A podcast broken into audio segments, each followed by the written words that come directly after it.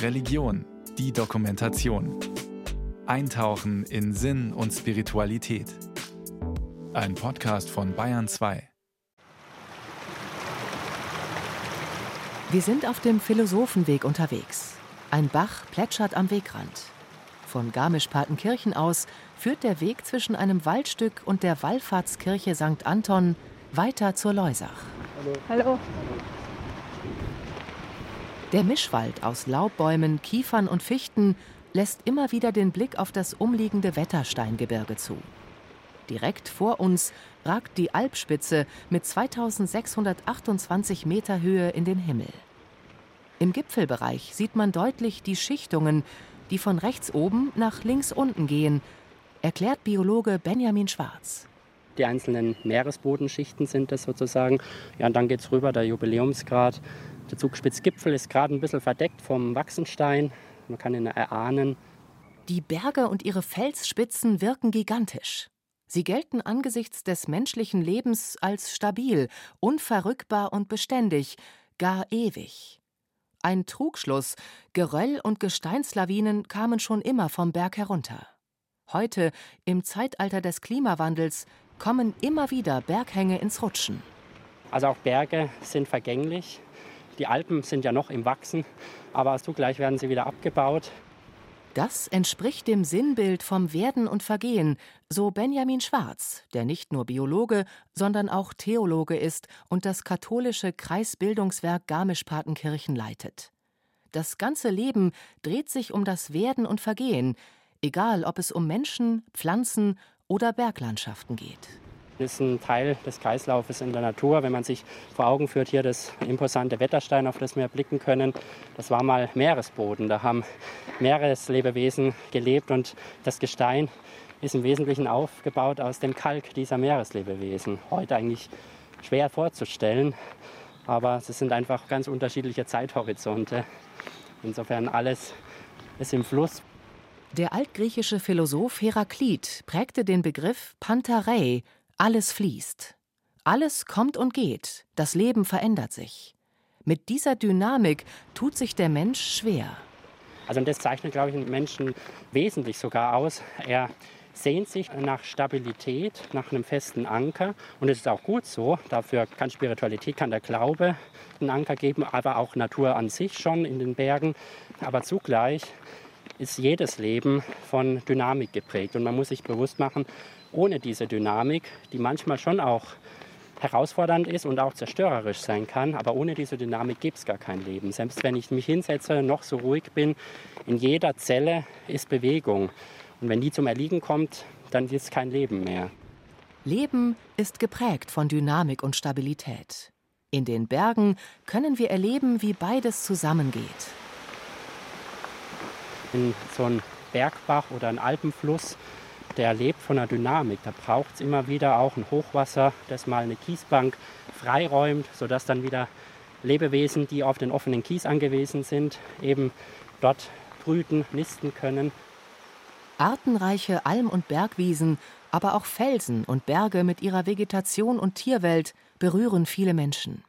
Die Bergwelt lässt den Alltag in die Ferne rücken und stillt die Sehnsucht nach Entspannung, Freiheit und Abenteuer. Manche nutzen die Berge als sportliche Herausforderung, die sie an die eigenen Grenzen führt. Auch das kann eine spirituelle Dimension haben, findet Theologe Benjamin Schwarz. Im Gebirge können wir erfahren, wie alles Hand in Hand geht. Denn Berge sind ein Sinnbild für Lebenswege.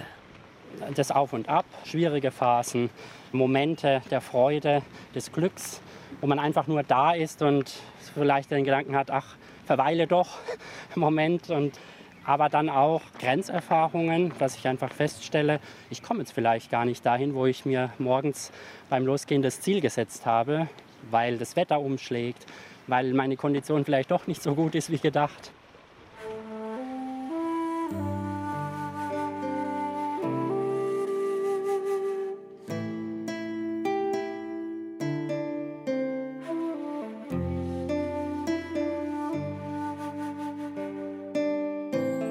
Gerlinde Kaltenbrunner ist Profi-Bergsteigerin. Aufgewachsen ist sie in Spital am Pyrn in Oberösterreich. Sie ist neugierig und probiert immer wieder Neues aus, geht Wagnisse ein und erweitert ihre persönlichen Grenzen. Für sie sind die Berge Lebenselixier und Lehrmeister zugleich. Ich habe die Berg von klein auf vor der Haustür gehabt und mich hat es immer schon nach oben gezogen. Ich wohne in einem engeren Tal und wollte immer schon als Kind wissen, was ist denn da dahinter. Ich wollte raufsteigen und drüber schauen. und habe das Glück gehabt, eben, dass der Gemeindepfarrer ein sehr passionierter Bergsteiger war und der hat uns mitgenommen nach der Messe am Sonntag zum Bergsteigen. Sie lernt durch ihn die heimischen Berge gut kennen. Mit 16 Jahren sieht sie einen Vortrag über den K2. Er liegt auf der Grenze zwischen Pakistan und China im Karakorum-Gebirge. Der Anstieg ist anspruchsvoll. Es geht um das Jahr 1986 am K2, dem Schicksalsberg im Himalaya. Elf Bergsteiger sterben. Dennoch, die Attraktivität für Bergsteiger hat der zweithöchste Berg der Erde nicht verloren. Er fasziniert bis heute. Der K2 ist ein Mythos. Die Bilder haben Gerlinde Kaltenbrunner damals stark beeindruckt. Diese unglaublich kraftvolle Landschaft, der Anmarsch ins Karakorum mit den Trägerkarawanen, das hat mich irgendwie total angesprochen. Und von da weg habe ich nur noch geträumt davon, dass ich irgendwann einmal in dieses Karakorum reinmarschiere und ich möchte den K2 in echt sehen. Getragen von diesem Gedanken übernimmt sie später in ihrem Beruf als Krankenschwester viele Nachtschichten und spart Geld für eine Expedition im Himalaya. Mit 23 Jahren ist es dann soweit. Zusammen mit Bergsteigerfreunden macht sie sich auf zum ersten Achttausender. Ausgangspunkt ist Pakistan. Einzutauchen in diese fremde Welt und nur mit dem Notwendigsten unterwegs zu sein, begeistert Gerlinde Kaltenbrunner von Anfang an. Und dann beim Anmarsch immer weiter weg äh, jeglicher Zivilisation, das habe ich ja bis dorthin nicht gekannt. Und da mehr und mehr einzutauchen in diese unfassbar kraftvollen, faszinierenden Berge, die immer höher werden, je weiter man ins Karakoram reinkommt. Irgendwann steht der Gashabrum 4, ein hoher 7000er vor dir, dann dreht man sich nach links, ist da ein 8000er und dann der K2. Das hat mich fast umgehauen, also im positiven Sinn, das hat mich so bewegt. Ich bin damals da gestanden und habe nur gestaunt über diese Großartigkeit. Umgeben von der imposanten Berglandschaft im Himalaya spürt sie zunehmend die gewaltige Intensität der Bergriesen. Für mich war das von Anfang an ganz klar, die geben den Takt vor und wir haben uns da anzupassen. Und irgendwie war das schon mehr und mehr äh, so, dass ich mir gedacht habe, ja, der Berg, das sind für mich schon so Wesenheiten und bin mehr und mehr in Verbindung getreten und habe auch kommuniziert mit dem Berg, habe gebeten, dass wir gut raufkommen und, und vor allem wieder gut runterkommen und dass nichts passiert. Gerlinde Kaltenbrunner beschließt, nach dem einen Achttausender weitere zu besteigen, ohne Flaschensauerstoff und ohne Sherpas. Aus diesem tiefen Wunsch heraus zieht sie die Motivation für ihr Vorhaben, intensiv zu trainieren. Für sie beginnt eine Reise zu sich selbst. Ich habe die Ernährung umgestellt. Äh, ich wollte, wie ich noch mehr in meine Kraft kommen, wie ich gesund bleiben kann. Und natürlich die körperliche Vorbereitung hat mir dann schon auch mental eine große Stärke gegeben, weil ich wusste körperlich bin ich topfit, bestmöglich vorbereitet und alles kann ich sowieso nicht beeinflussen. Da ist nur das Wetter, da sind die, die ganzen Umstände am Berg und so weiter. Doch wie kann man sich auf das Unbekannte mental vorbereiten? Ich glaube, die Geduld und die innere Ruhe macht einmal ganz viel aus und unbedingt das Vertrauen ins große Ganze. Ich vertraue da hundertprozentig drauf, dass, ja, dass ich ja immer wieder gut zurückkomme. Wissen tue ich es nicht, aber wenn es dann eben anders wäre, dann war halt das so für mich vorgesehen. Heißt aber nicht, dass ich unvorsichtig bin. Also ich bin mir sehr bewusst und sehr wachsam und schaue, dass ich wirklich alles wahrnehme, voller Vertrauen, dass ich schon gut geführt bin. Und dieses gut geführt sein, kommt es aus deinem Glauben heraus? Mm, das ist auch so ein Urvertrauen. Also ich bin ja römisch-katholisch aufgewachsen, aber das hat sich dann schon ganz anders entwickelt eigentlich, weil ich halt im Laufe der vielen Jahre mit dem Buddhismus, mit dem Hinduismus, mit Moslems in Verbindung war und eigentlich verschiedenste Glaubensrichtungen kennengelernt habe. Und irgendwie hat sich das alles so ein bisschen vermischt und im Kern geht es letztendlich eh um das eine. Egal, ob man das jetzt Allah, Buddha, Gott oder sonst wie nennt. Diese höhere Kraft spürt die Höhenbergsteigerin am besten in Verbindung mit der Natur und den Bergen oder dem Nachthimmel. Wenn ich auf 8000 Meter aus dem Zelt rausgehe und die Sterne ja so dicht sind wie nirgendwo anders, wo man wirklich das Gefühl hat, man kann hingreifen, das nährt alles, das gibt Kraft und da kann ich mich ganz öffnen. Om Mani Padme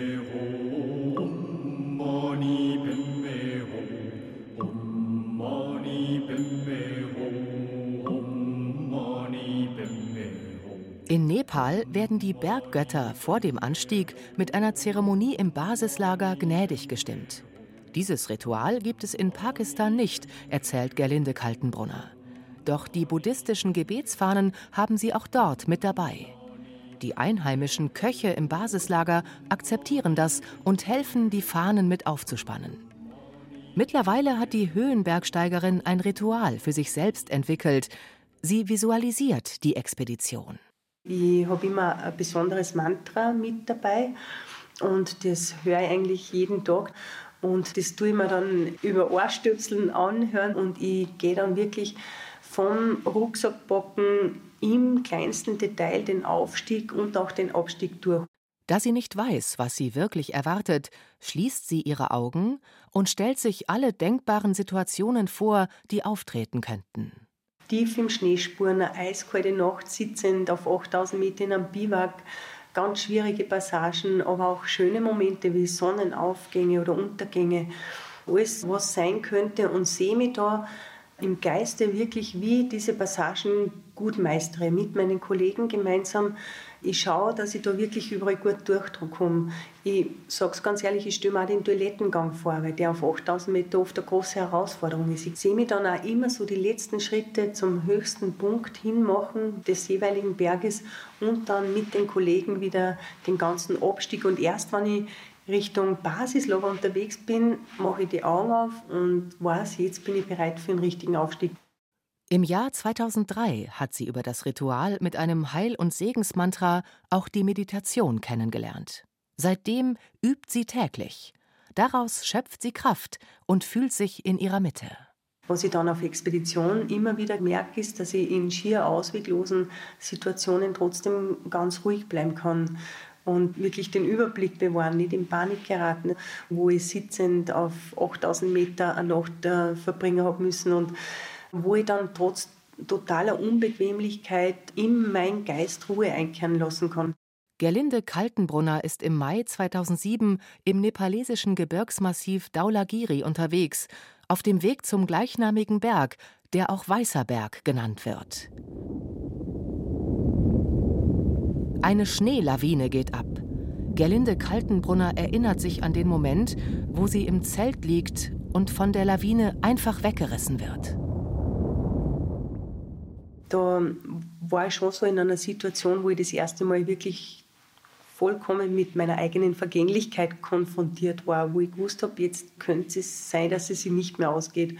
Und das war natürlich eine totale Grenzerfahrung für mich. Und wirklich damals Todesangst gehabt. Hm, habe mich aber daraus befreien können. Und zwei spanische Kollegen haben mir das damals nicht überlebt. Verarbeiten konnte sie dieses Erlebnis erst, als sie ein Jahr später diesen Ort wieder aufsuchte, um sich dem Unglück und dem Trauma zu stellen. Sie möchte diese schreckliche Erfahrung in ihr Leben integrieren. Das war mit ganz starken Emotionen natürlich verbunden, aber ich wusste, nur so kann ich das heilen dass ich eben nicht mehr nachts träume davon, dass ich in der Lawine stecke. Und spannend war schon für mich auch die erste Nacht wieder in einem Zelt schlafend, aber ich habe ja nicht geschlafen. Das war ähm, Broad Peak dann auf 6600 Meter. Da bin ich wirklich ähm, in der Nacht immer wieder aus und ein, um zu kontrollieren, ob da eh keine Lawine runterkommen kann und ob das Zelt sicher steht. Und irgendwann bin ich dann draußen geblieben, weil ich gemerkt habe, das hat überhaupt keinen Sinn. Ich habe mich richtig reingesteigert, habe gemerkt, das ist jetzt eine totale Zwangssituation für mich. Und in der Früh war dann schon klar, jetzt muss ich Entscheidung treffen. Entweder packe jetzt meine Sachen zusammen und höre auf mit Höhenbergsteigen oder ich entscheide mich wirklich ganz bewusst dafür, wieder ins Leben zu vertrauen.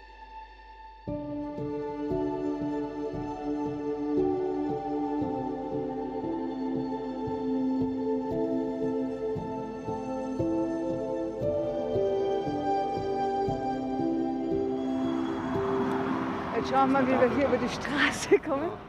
Unterwegs auf dem Philosophenweg bei Garmisch überqueren wir eine Straße, die zur Wankbahn führt. Unser Weg geht weiter Richtung Farchand. Wald, Wiesen und Berge begleiten uns. Alles scheint idyllisch, doch um uns herum sind viele Geräusche. Wir sind hier in einem Zivilisationsgebiet, sagt Biologe Benjamin Schwarz. Also es ist so ein, fast schon paradox. Wir haben vor Augen hier schöne Natur, so eine Almwiese am Fuße des Wank, auf flachgründigem Boden mit ein paar Kiefern. Und zugleich Autos hört man, Straßenlärm ein Stück weit. Aber auch das ist eben in unserer heutigen Zeit das, was uns umgibt. Und auch damit gilt es umzugehen. Nicht jede Wegetappe ist wunderschön oder von Natur pur oder von Stille geprägt. Um Stille zu erfahren, bietet es sich an, eine Etappe schweigend zu gehen. Oft passiert das aber von ganz alleine, so der Theologe. Man braucht die Kräfte für den Weg. Jeder geht so seinen Gedanken nach und nach einer Weile redet man wieder miteinander. Und das ist, glaube ich, was sehr Wertvolles oder gerade wenn man das Glück hat, in den Bergen irgendwo auf einer Hütte zu übernachten, so die Abendstimmung noch draußen unter freiem Himmel zu genießen. Das können ganz wertvolle Erfahrungen sein, die ja, die schon auch in Richtung von, von Glaubenserfahrungen gehen können. Das bildet zumindest einen Rahmen, wo sowas möglich sein kann. Die Seiseralm liegt auf 1850 Meter Höhe. Man ist mitten in den Südtiroler Bergen, umgeben von Tälern, Gipfeln und Graten. Die Hochebene zieht zahlreiche Touristen an, denn sie ist Ausgangspunkt für viele Wanderwege. Lisbeth freut sich schon auf die Bergexerzitien. Die 62-Jährige ist bei diesen meditativen Wanderungen immer wieder mit dabei. Gruppenleiterin Astrid führt die Tour. Mit ihr ist Lisbeth gern unterwegs. Ich bin halt in einer schwierigen Beziehung. Da kann man sehr einsam sein, wenn das nicht funktioniert. Und irgendwann wollte ich dann nicht mehr warten. Ich habe gesagt, okay, jetzt gehe ich los. Ich kann es nicht ändern, dass es so ist, aber ich bleibe jetzt nicht mehr stehen, ich habe schon so viele Jahre vergeudet. Die Dolomiten gibt es nur hier, sagt Stefan. Der katholische Gemeindereferent ist extra aus Osnabrück angereist, denn Exerzitien im Kloster sind nicht sein Ding. Exerzitien hingegen in den Bergen zu praktizieren, findet er optimal, weil sie durch die Bewegung alles miteinander vereinen Körper, Geist und Seele. Aber wie geht das?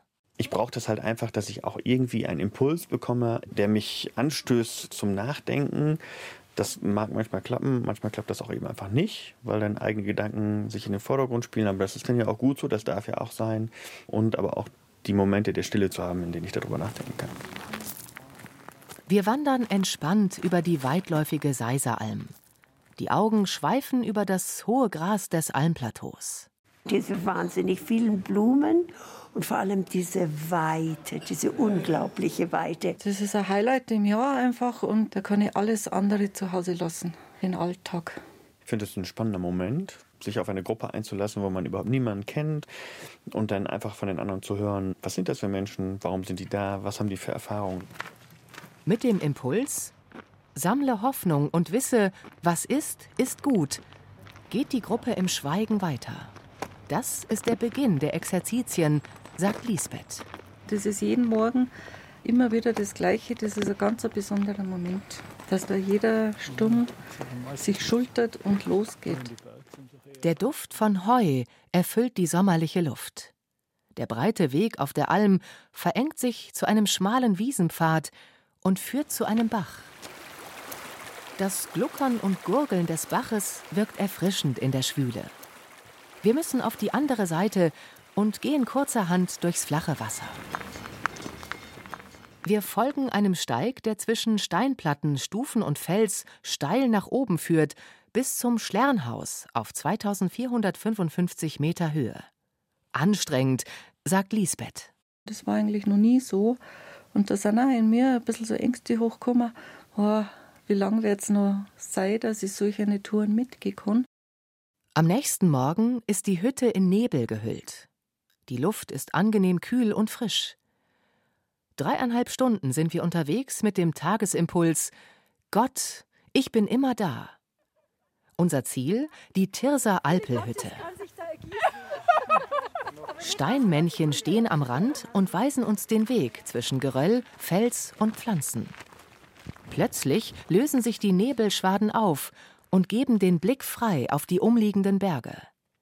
Stefan bedauert das ein bisschen, hat ihm doch das Gehen im Nebel eine neue Erfahrung gebracht. Wenn dann auch noch Wolken da sind und man nicht weit sehen kann, es entlastet so ein bisschen die Augen von dieser Gier, ich muss alles Mögliche wahrnehmen.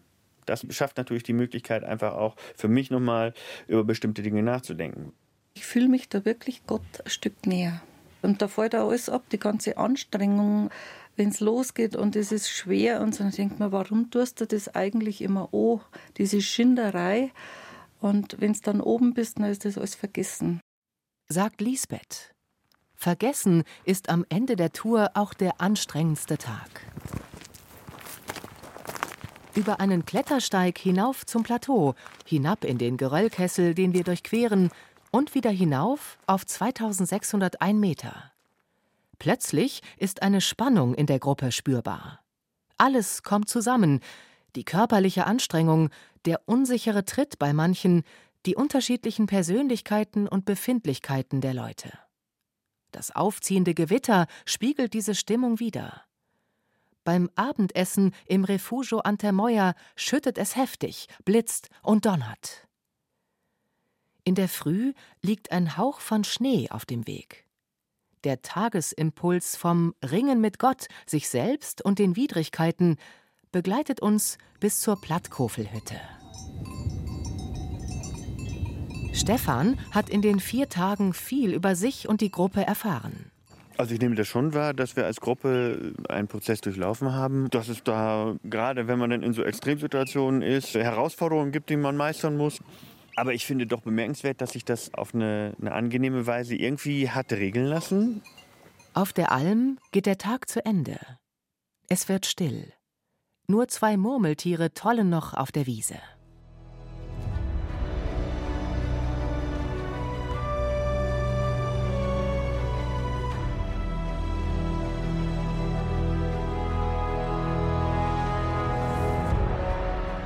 Im Gebirge unterwegs zu sein, fordert all unsere Sinne, egal in welcher Höhe wir uns bewegen.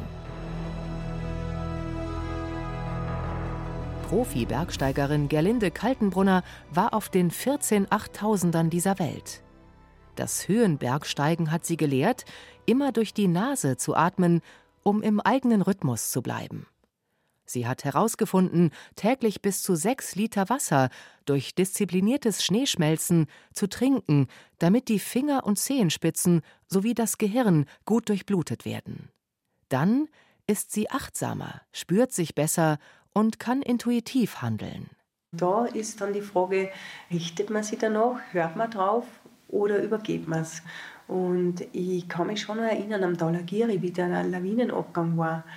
Das war 2007. Da habe ich schon so einige Zeichen eigentlich bekommen, dass ich umdrehen sollte. Und da habe ich aber auf diese Zeichen nicht so gehört.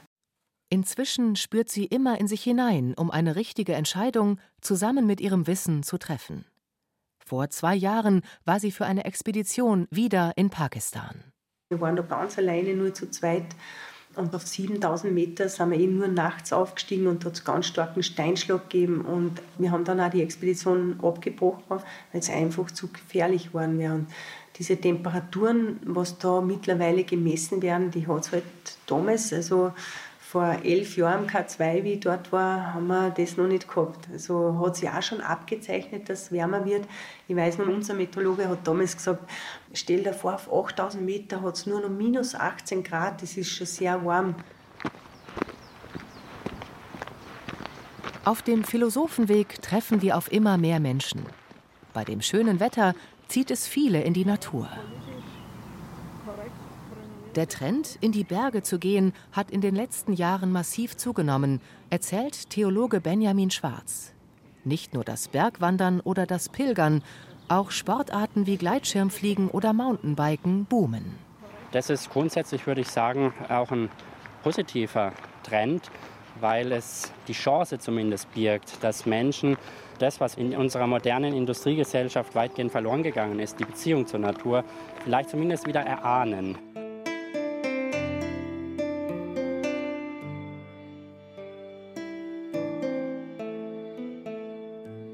Solche Erfahrungen schaffen positive Emotionen, die helfen, sich selbst und der Schöpfung mit Achtsamkeit zu begegnen.